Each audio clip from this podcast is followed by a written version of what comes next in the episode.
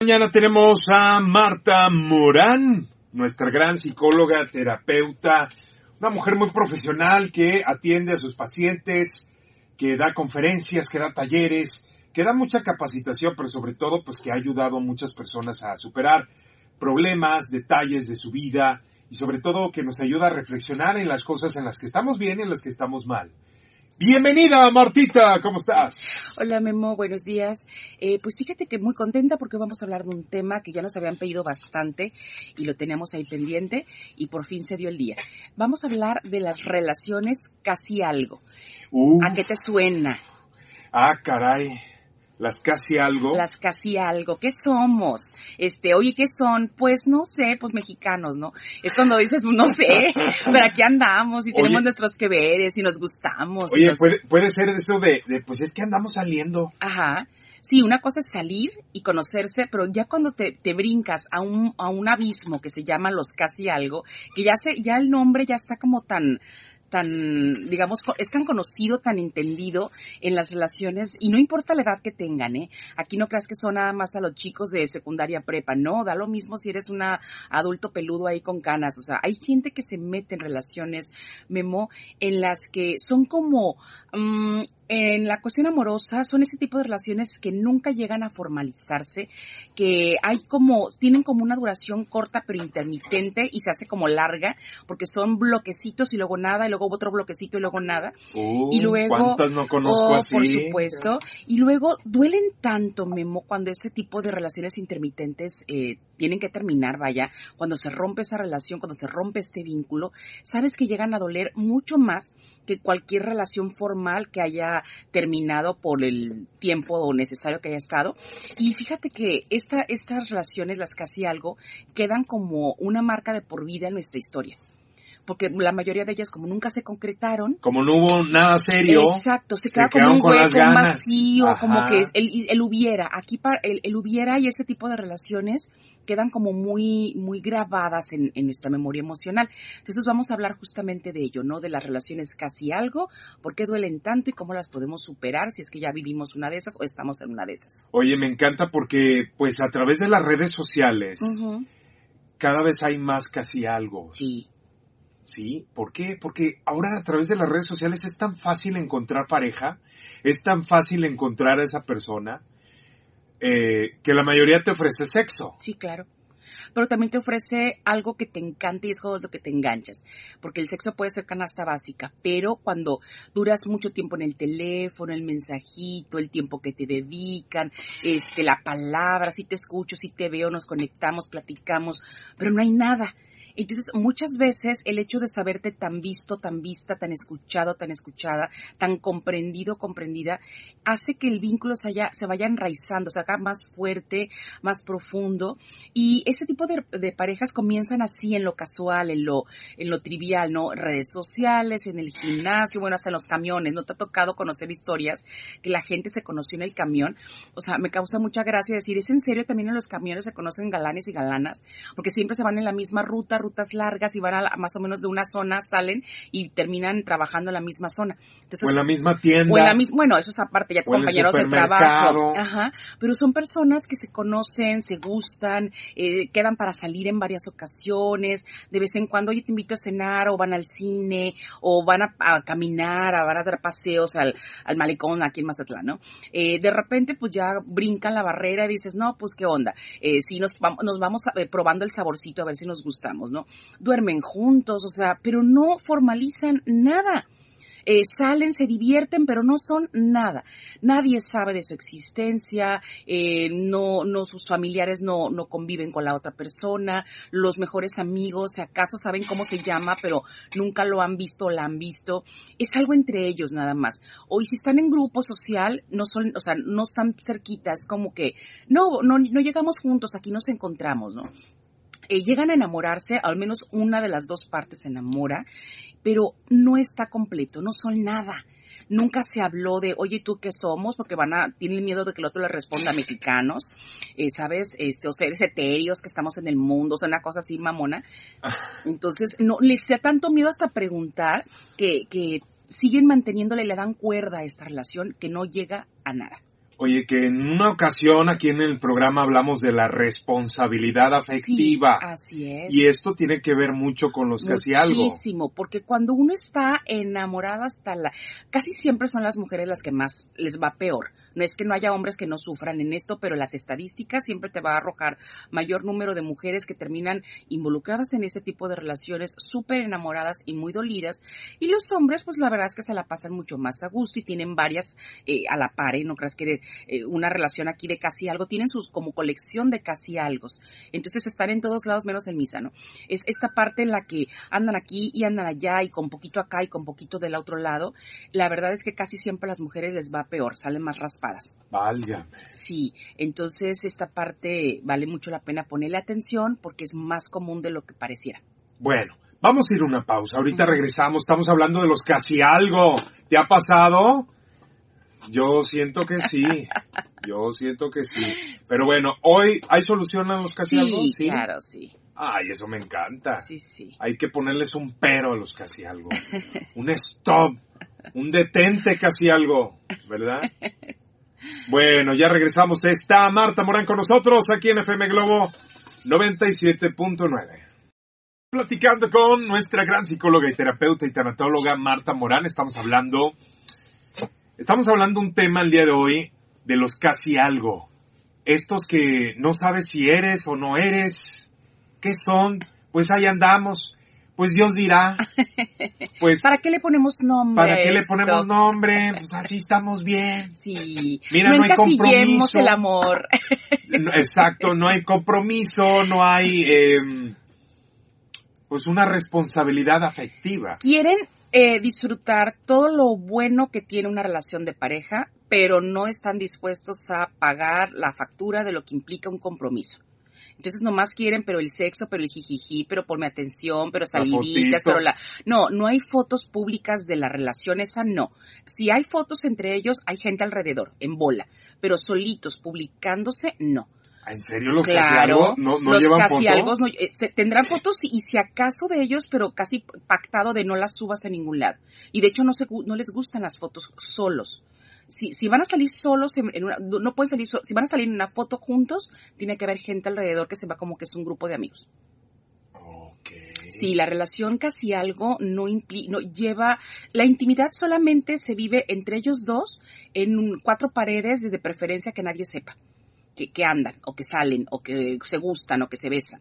Eh, ese tipo de relaciones son muy ojetes, la verdad, en mi, en mi, forma de ver la vida, porque es echarle a perder la vida a alguien, joderle la, vida a alguien, la oportunidad de que conozca a alguien que sí quiere no casi algo, sino casi todo con esa persona, porque hay gente que está muy cómoda en una relación sin compromiso, muy cómoda en una relación donde no dan más allá del, del momentito y, del placer temporal, y, y la verdad es que el otro se vincula cada vez más porque como le gusta tanto esto que hay, asume o cree que si le apuesta más, y le invierte más tiempo, más atención, más sexo, más de lo que sea que tenga que dar para sostener eso, a lo mejor mañana se va a dar cuenta y se va a enamorar de mí como yo de él. Ay, cosa.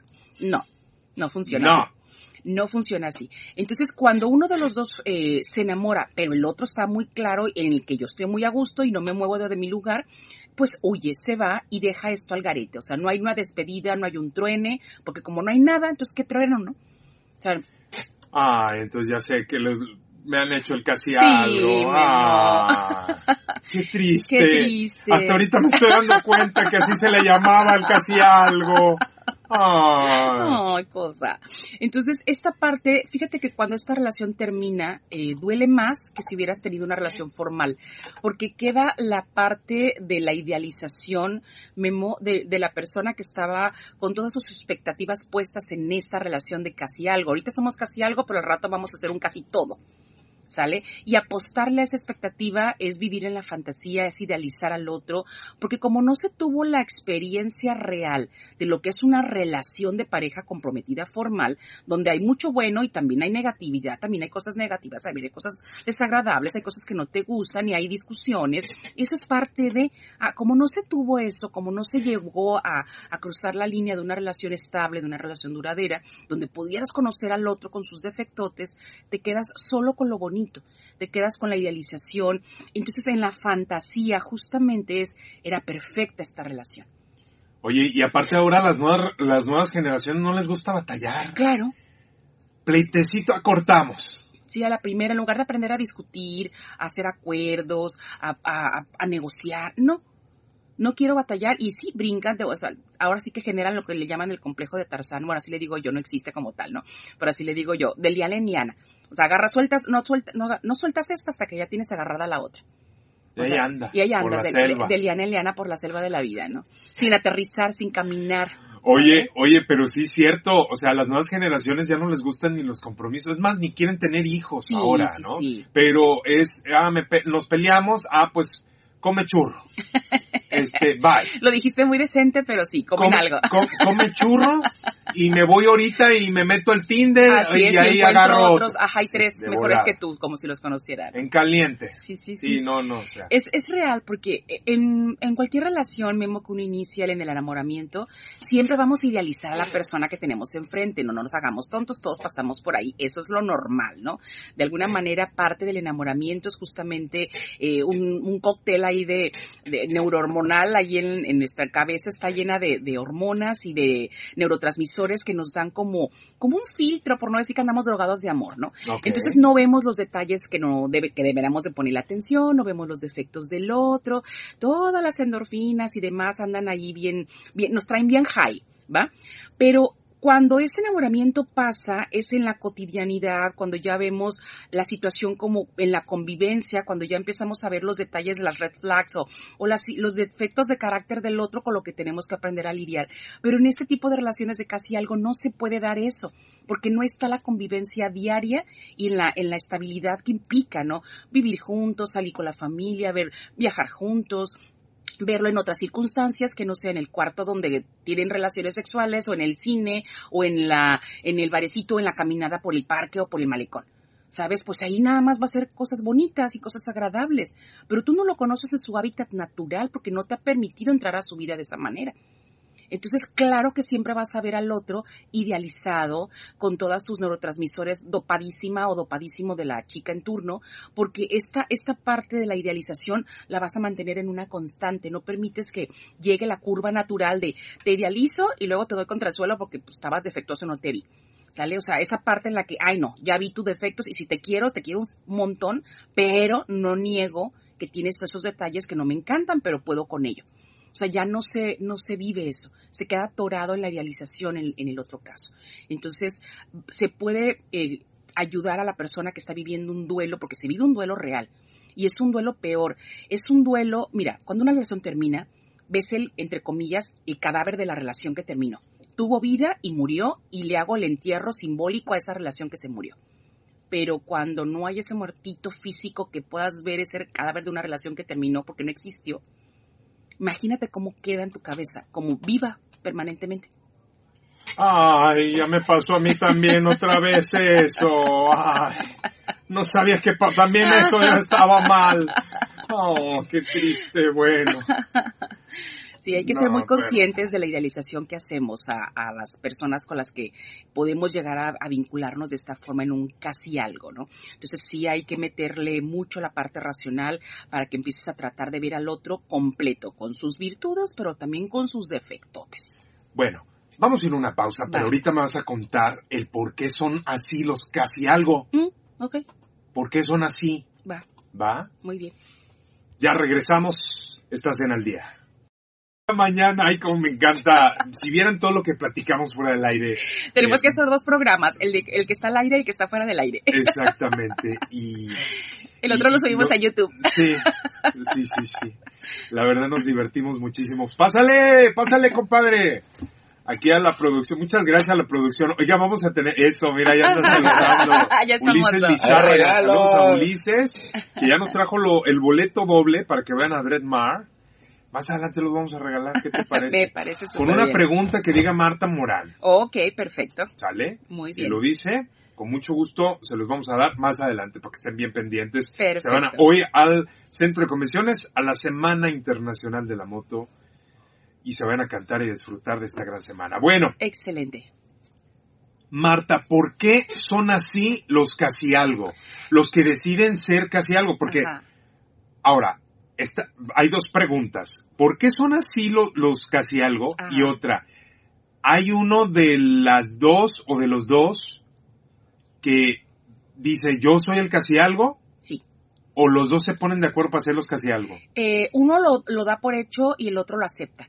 O sea, no es algo que, oye, eh, ¿te parece si empezamos una relación de casi algo? Sí, cómo no, trato hecho, pinky promise, ¿no? Casi casi, o sea, choca la mano y firman un papelito. No, así no se da.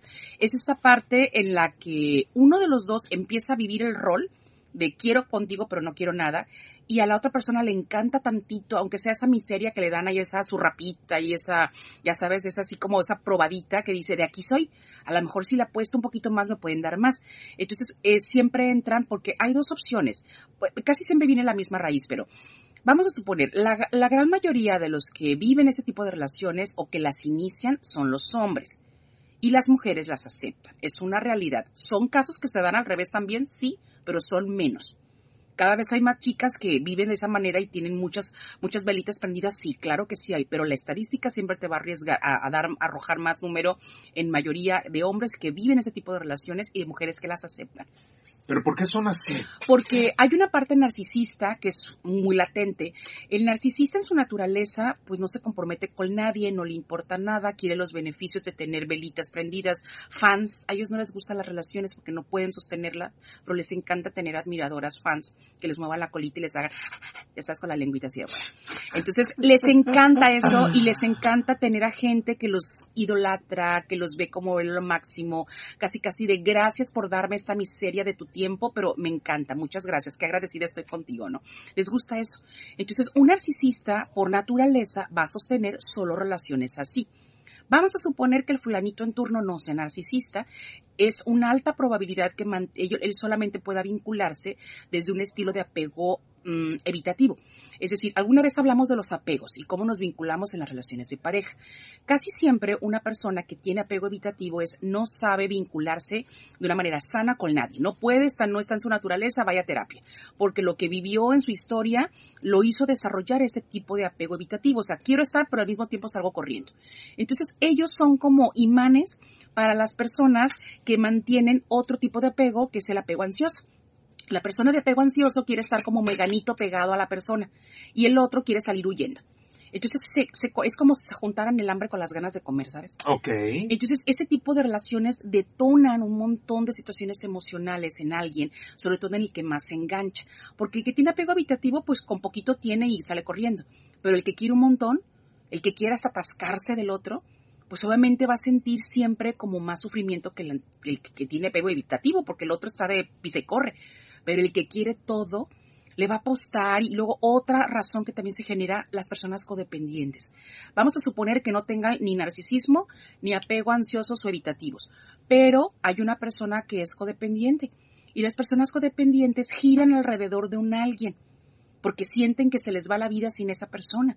Entonces, claro que uno que no tiene la mínima responsabilidad afectiva y ve que la otra persona está girando alrededor de él como si él fuera el sol, ya ni Luis Miguel, ¿no? Es esta parte en la que dices, ¿cómo? O sea, siempre se va a tratar de eso. O sea, todas mis relaciones, yo giro alrededor de un alguien, sí.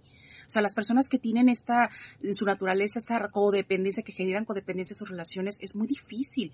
Entonces, claro que se agarran de eso, porque de eso a nada, aunque sea eso. Ahora, eh, ya hemos hablado de la codependencia. Sí, en su momento. Eh, que luego lo vamos a volver a tratar porque eh, cada, vez nos, cada vez nos escuchan más personas y, nos gustaría que aprendieran sobre este tema de la codependencia, que fue de los primeros temas que nos tocó platicar contigo, Marta.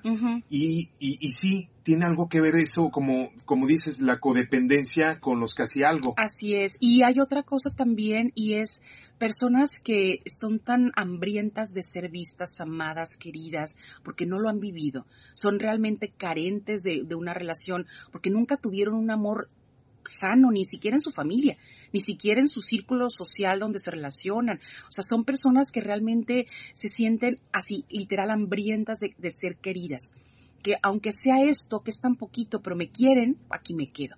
Sufro mucho, pero aquí me quedo, porque allá ni siquiera me daban nada.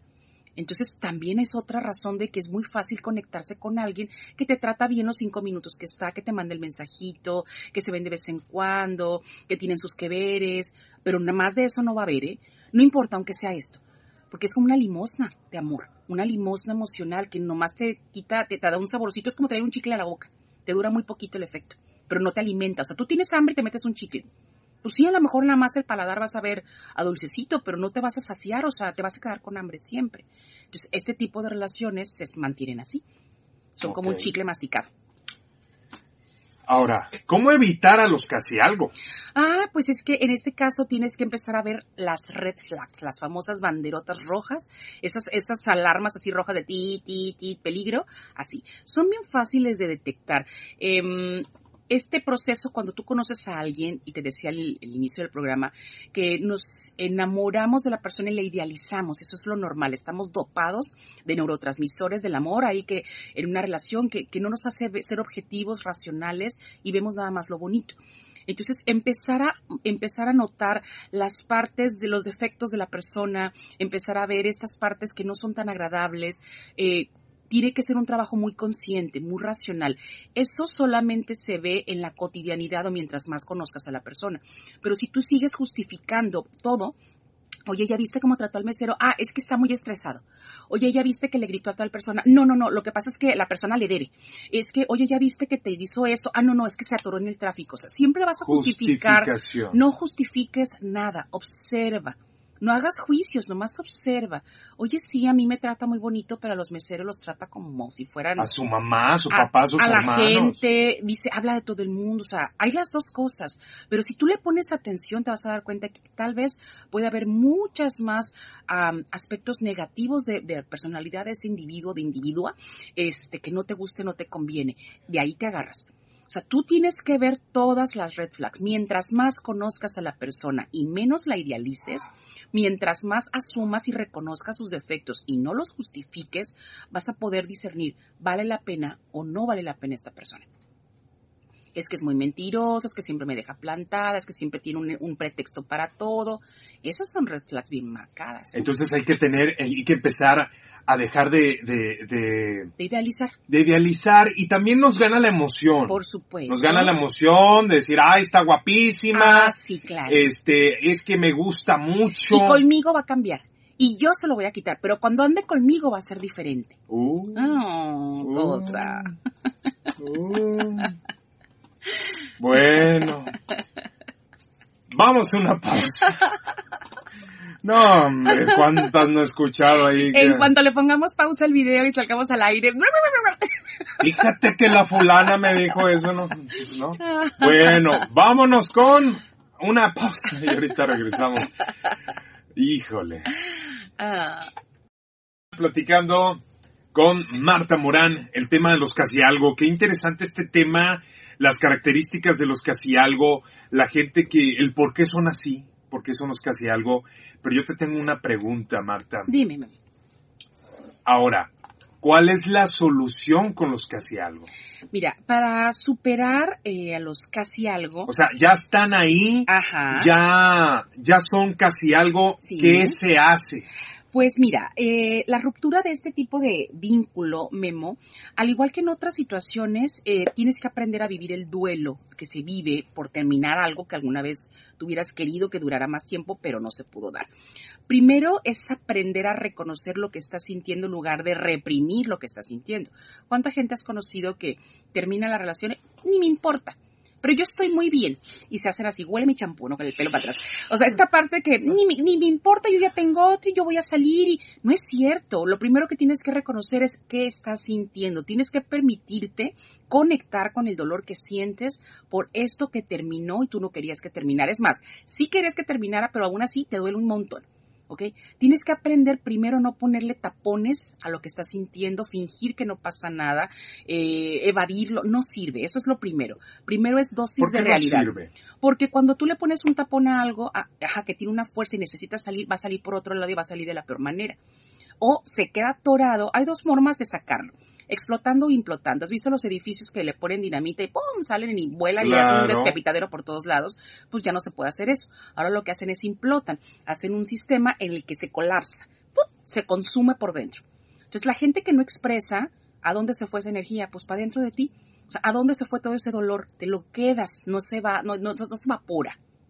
Entonces es necesario expresar lo que estás sintiendo, tu frustración, tu dolor, tu miedo, tu dolor, lo que sea, tu tristeza, tu lo que fue. Entonces, primero es dosis de realidad.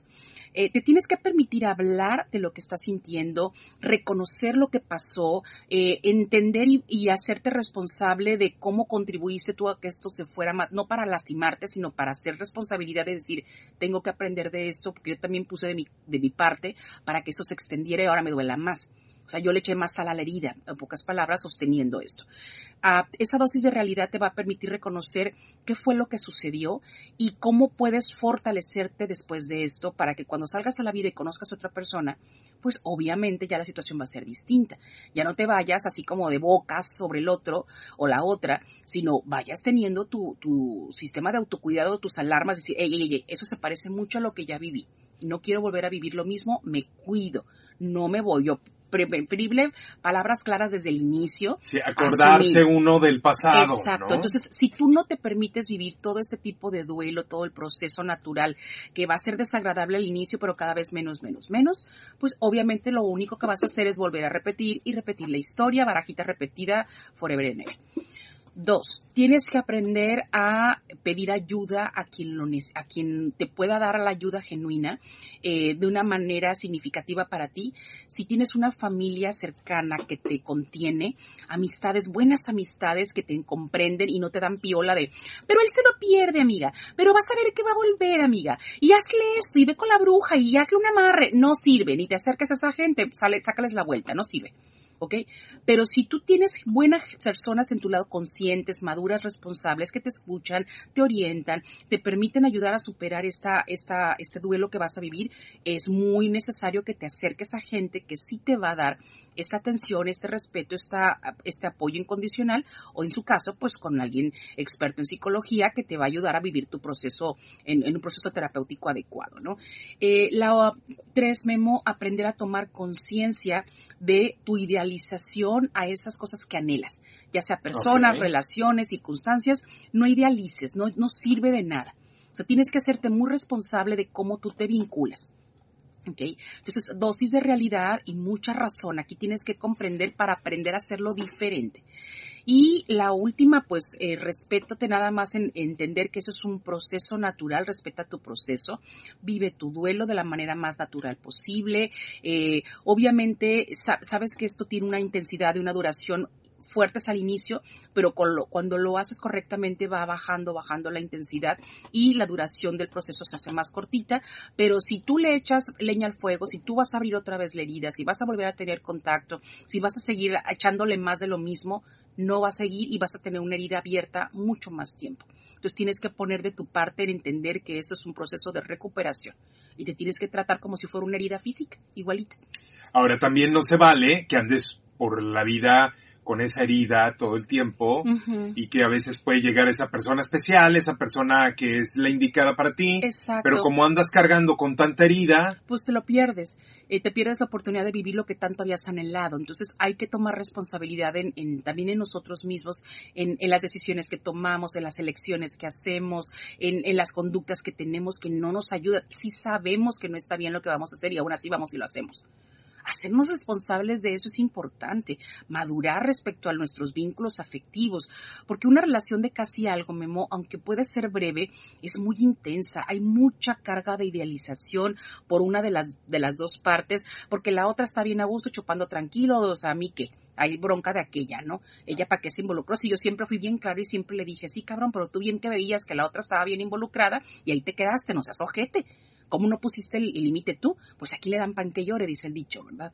Entonces, esta parte en la que se vuelve ya una relación muy tóxica, como se dice ahora, eh, esta, esta relación, quien vivió más esto es la persona que más quería esa relación. El otro no va a sufrir. En todo caso, va a extrañar va a extrañar los beneficios de estar ahí, pero la que se queda esperando más y que la dejan nomás con las ganas y con la manita levantada, estirada, es la persona que más va a sufrir. Muévete de allí. O sea, ubícate, siéntate en el lugar que te corresponde en tu propia vida. O sea, es que es eso de andar de limosnero por la vida, no se puede. O sí se puede, pero a qué costo, ¿no? Wow, pues sí. Y pues todo eso se resume vayan a terapia, vayan aprendan. A terapia. Comsi, que psicoterapia, que les pueden mandar un WhatsApp al 6691 45 09 82. Eso. 450982. Así es. 450982. 458902. Es la línea que te ayuda. Eso. 6691-450982, únicamente WhatsApp. Por favor, si quieren ir a terapia, necesitan ayuda profesional, bueno, pues aquí está la orden. Marta tiene una extensa agenda, eh, pero también cuenta con eh, más equipo de psicólogos. Sí, si ya te cachaste que estás en este, en este estado, en esta situación, en psico y psicoterapia, tanto yo como los eh, psicólogos que colaboran, te podemos ayudar a comprender que te has enganchado en ese tipo de relaciones para cubrir lo que te decía del apego ansioso. Si ya te cachaste que tú vives con apego ansioso, ve a terapia. Si ya te cachaste que eres una persona que le tiene miedo a la soledad, eh, miedo al abandono, a no ser suficiente, ve a terapia. Si ya te cachaste que eres una persona que se conforma con migajitas de amor, con migajitas de tiempo, con migajitas de, afecto, ve a terapia. O sea, no se cura solo, no se cura echándole ganas, es algo mucho más complejo. Eh, y la verdad es que el entrar en una base de seguridad de tranquilidad, tu nivel ansioso va a bajar tanto que te vas a permitir pensar con claridad. Es como si ahorita tuvieras neblina en tu cabeza. Tienes que tener mucha eh, eh, transparencia en tu mente y un proceso terapéutico te ayuda. Bueno, con Marta Morán y todo el equipo de Psiquem Psicoterapia. Muchísimas gracias, Marta. Qué bonito tema. Los casi algo. Si a ti te ha tocado, mándanos tu WhatsApp. Así es, aquí en el programa 6692 55 38 55. Un gusto escucharlos con tan con tanta valiosa información. Buen día, dice Ana Luisa Burgueño. Muchas gracias, Ana, Luisa. ¿Y qué te parece si regalamos el pase doble para que se vayan hoy a la Semana de la Moto a ver a Red Mar y a los Motherfuckers? Así es, en el centro de convenciones. Eh, pueden llegar desde las 6 de la tarde. El evento pues empieza desde las 10, 11 de la noche. Un gran concierto de reggae con Dreadmar eh, para que vayan y disfruten. Entonces, ¿qué te parece? Ah, ¿Cómo lo regalamos, Marta? Algo súper fácil, Memo. Primero que digan el nombre del tema del programa que hablamos hoy. Y dos, que digan qué fue lo que más les llamó la atención de este tema. Okay. De lo que escucharon, de lo que aprendieron, lo que sea, algo muy personal. Esto no tiene respuestas equivocadas o correctas, sino de, todo lo que dijeron. De si estás de acuerdo. O sea, ¿cómo se llamó el tema? Y la otra es eso que explicamos hoy aquí, qué fue lo que más les llamó la atención, de qué se dieron cuenta, también. Ok, perfecto. Entonces, márquenos al teléfono en cabina. Ahí te va 6699-904408. 6699-904408. ¿Sale? 6699-904408. Y ahí tenemos ya la primer llamada y vamos a ver a quién tenemos. Buenos días. Hola, buenos días. ¿Con quién te...? ¿Sí? Cristina, Cristina, Cristina. ¿Qué onda? ¿Cómo estás, Cristina? Muy bien. ¿Dónde, dónde nos escuchas? Algo. De Francia. Oye, y a ver, ¿de cómo se llama el tema?